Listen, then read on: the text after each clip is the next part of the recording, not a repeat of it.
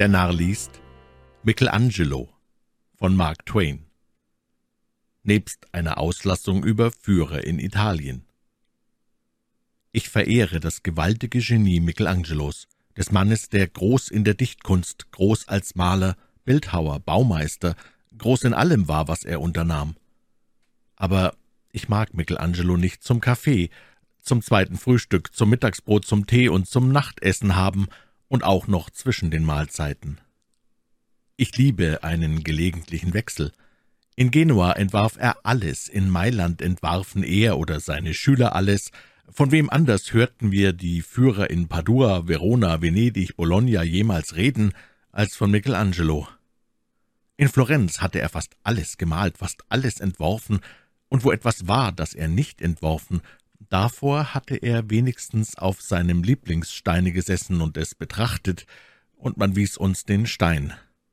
In Pisa hatte er alles entworfen, ausgenommen den berühmten alten Turm, und auch der würde ihm zugeschrieben worden sein, wenn er nicht gar so schief ausgefallen wäre. In Rom ist's mit diesem Michelangelo besonders fürchterlich. Er entwarf die Peterskirche, er entwarf das Pantheon, den Tiberstrom, den Vatikan, das Kolosseum, das Kapitol, den Tapirschen Felsen, den Palast Barberini, die Laterankirche, die Campagna, die Appische Straße, die sieben Hügel, die Bäder des Kakala, die Claudische Wasserleitung, die Cloaca Maxima. Der ewige Quälgeist entwarf die ewige Stadt, und wenn nicht alle Menschen und Bücher lügen, malte er zugleich alles in derselben. Mein Freund Dan sagte neulich zum Führer, »Genug, genug, genug. Ich will nichts mehr wissen. Sagen Sie rundheraus, Gott schuf Italien nach Entwürfen von Michelangelo?« Nie fühlte ich mich so feurigem Danke gestimmt, so beruhigt, so voll Seelenfrieden, so selig als gestern wo ich erfuhr, dass Michelangelo tot sei. Aber wir haben es diesem Führer abgewöhnt.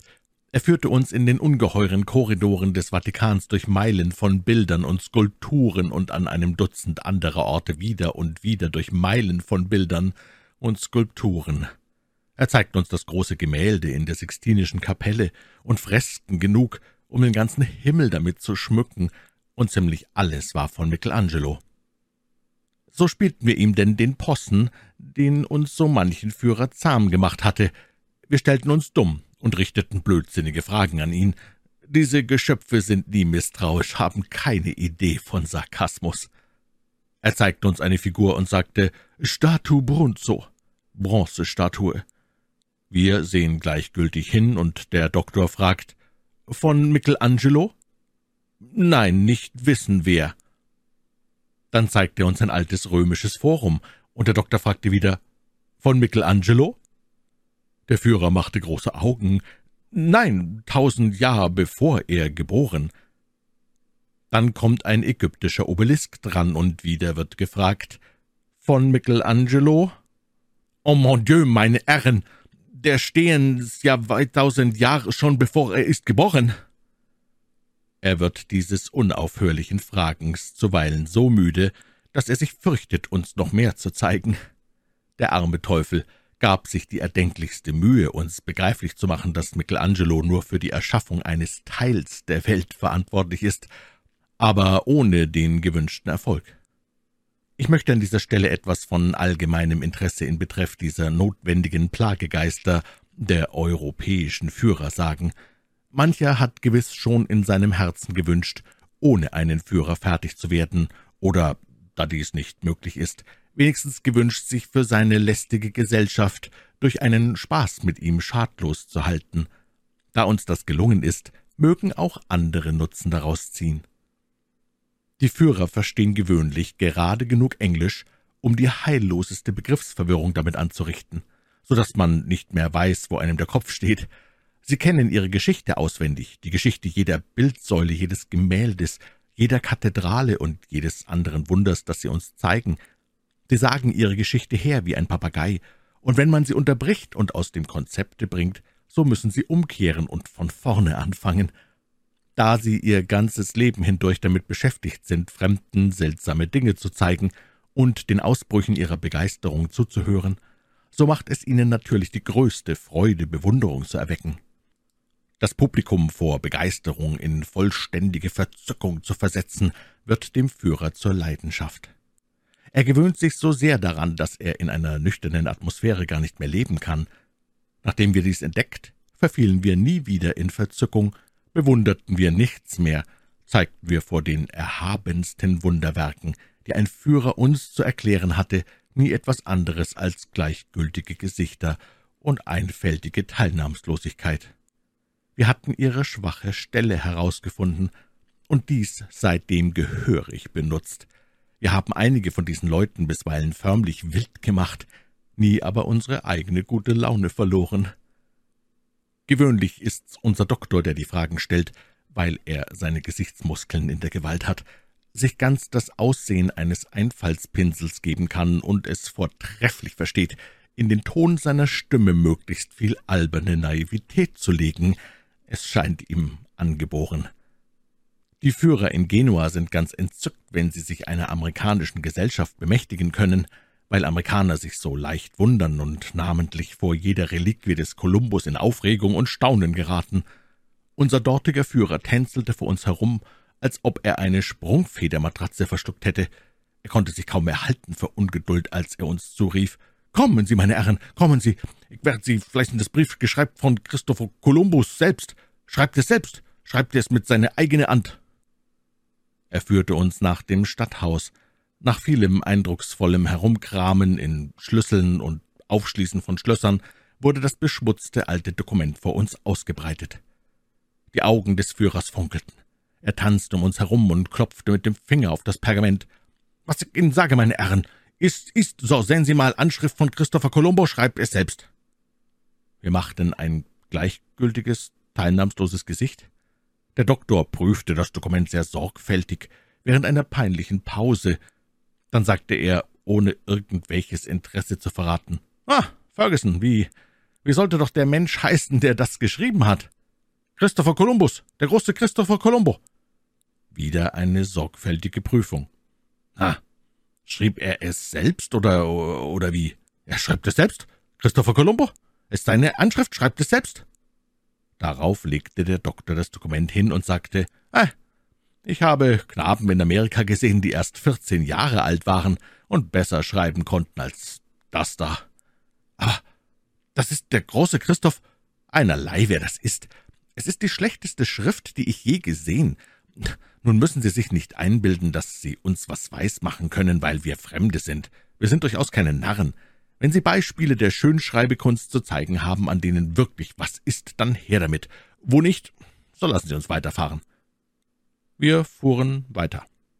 Der Führer war erheblich erschüttert in seinen Erwartungen, aber machte noch einen Versuch.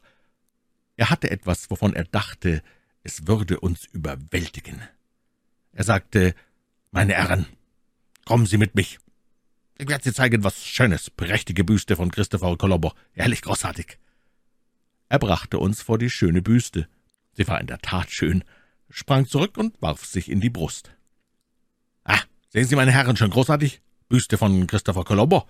Schönes Büste, schönes Piedestal.« Der Doktor nahm sein Augenglas vor die Augen, das er sich zu solchen Zwecken angeschafft hatte. »Ah, wie soll der Herr gleich heißen?« Christoph Kolumbus, der große Christopher Colombo. Christoph Kolumbus, der große Christopher Colombo. Was hat er denn geleistet? Amerika entdeckt. Amerika hat er entdeckt. Seien das nicht genug? Amerika soll er entdeckt haben? Nein, die Behauptung wird schwerlich richtig sein. Wir kommen ja selber aus Amerika. Wir haben nichts davon gehört, Christopher Colombo. Hübscher Name. Ist er, ist er schon tot? Oh, Copo de Bacco. Dreihundert Jahre schon. Woran starb er wohl? Das weiß ich nicht. Kann ich nicht sagen. Denken Sie mal nach. Pocken? Weiß es nicht, meine Herren. Weiß es nicht, an was er ist gestorben. Masern am Ende. Mag sein, mag sein, ich weiß es nicht. Ich denke, er sterbt an etwas. Seine Eltern sind noch am Leben? Unmöglich. Sagen Sie, welches ist die Büste und welches das Piedestal? Santa Maria, das hier ist die Büste, das ist das Piedestal. Ah, ich sehe, ich sehe. Glückliche Verbindung, in der Tat eine sehr glückliche Verbindung. Nachdem wir unserem Führer also in Genua mitgespielt, hatten wir für die Zukunft gewonnenes Spiel. Diese Führer hätten uns sonst zu Tode gelangweilt. Im Vatikan zu Rom, dieser wunderbaren Welt voll Sehenswürdigkeiten, verbrachten wir wiederholt mehrere Stunden. Auch hier trugen wir unserem Führer gegenüber die größte Zurückhaltung zur Schau. Bisweilen waren wir nahe daran, Interesse zu bekunden, ja selbst Bewunderung. Es war sehr schwer, sich dessen zu enthalten. Indes gelang es. Niemand sonst brachte das im Vatikanischen Museum zustande. Der Führer war außer sich. Es ging ihm übers Bohnenlied. Er lief sich fast die Beine ab, um außerordentliche Dinge aufzuspüren, und erschöpfte alle seine Gewandtheit an uns, aber es misslang ihm. Er hatte das, was er für das größte Wunder hielt, bis zuletzt aufgespart, eine ägyptische Königsmumie, vielleicht die am besten erhaltene in der Welt. Er führte uns dahin. Er war seiner Sache diesmal so sicher, dass etwas von seinem früheren Enthusiasmus zurückkehrte. »Sehen Sie, meine Herren, Mumia, Mumia!« Das Augenglas ging so ruhig und kritisch wie immer in die Höhe. »Na, Ferguson, verstand ich Sie recht? Wie hieß dieser Herr?« »Wie er geheißen hatte, hat gar keinen Namen. Mumie, ägyptische Mumie.« »Ja, ja, ja. Hier geboren?« »Nein, ägyptische Mumie.« ha, »Ganz recht. Vermutlich ein Franzose. Nein, kein Franzose, kein Römer. In Ägypter geboren.« »In Ägypter geboren?« hm. Hörte in meinem Leben nichts von Ägypter. Ausländische Lokalität wahrscheinlich. Mumie, Mumie. Wie ruhig der ist, wie gelassen. Er ist tot? Oh, sag aber schon seit dreitausend Jahren. Herr Doktor schnaubte ihn grimmig an. Hören Sie mal, was soll dieses Betragen heißen? Halten Sie uns für Chinesen, weil wir Fremde sind und etwas lernen wollen? Versuchen Sie uns mit Ihren elenden Leichen aus der Trödelbude zu imponieren? Donnerwetter! Ich hätte gleich Lust, Sie zu, zu, wenn Sie eine nette frische Leiche haben, her damit, oder beim Teufel. Unser Führer war ein Franzose, Indes zahlte er uns den Spaß, ohne es zu wissen, teilweise heim. Er kam am anderen Morgen ins Hotel, um sich zu erkundigen, ob wir auf wären, und beschrieb uns, so gut er konnte, so dass der Wirt bald wusste, welche Personen er meinte. Er schloss seine Beschreibung mit der beiläufigen Bemerkung, dass wir verrückt seien. Wir nahmen ihm diese harmlose und ehrlich gemeinte Äußerung gar nicht übel.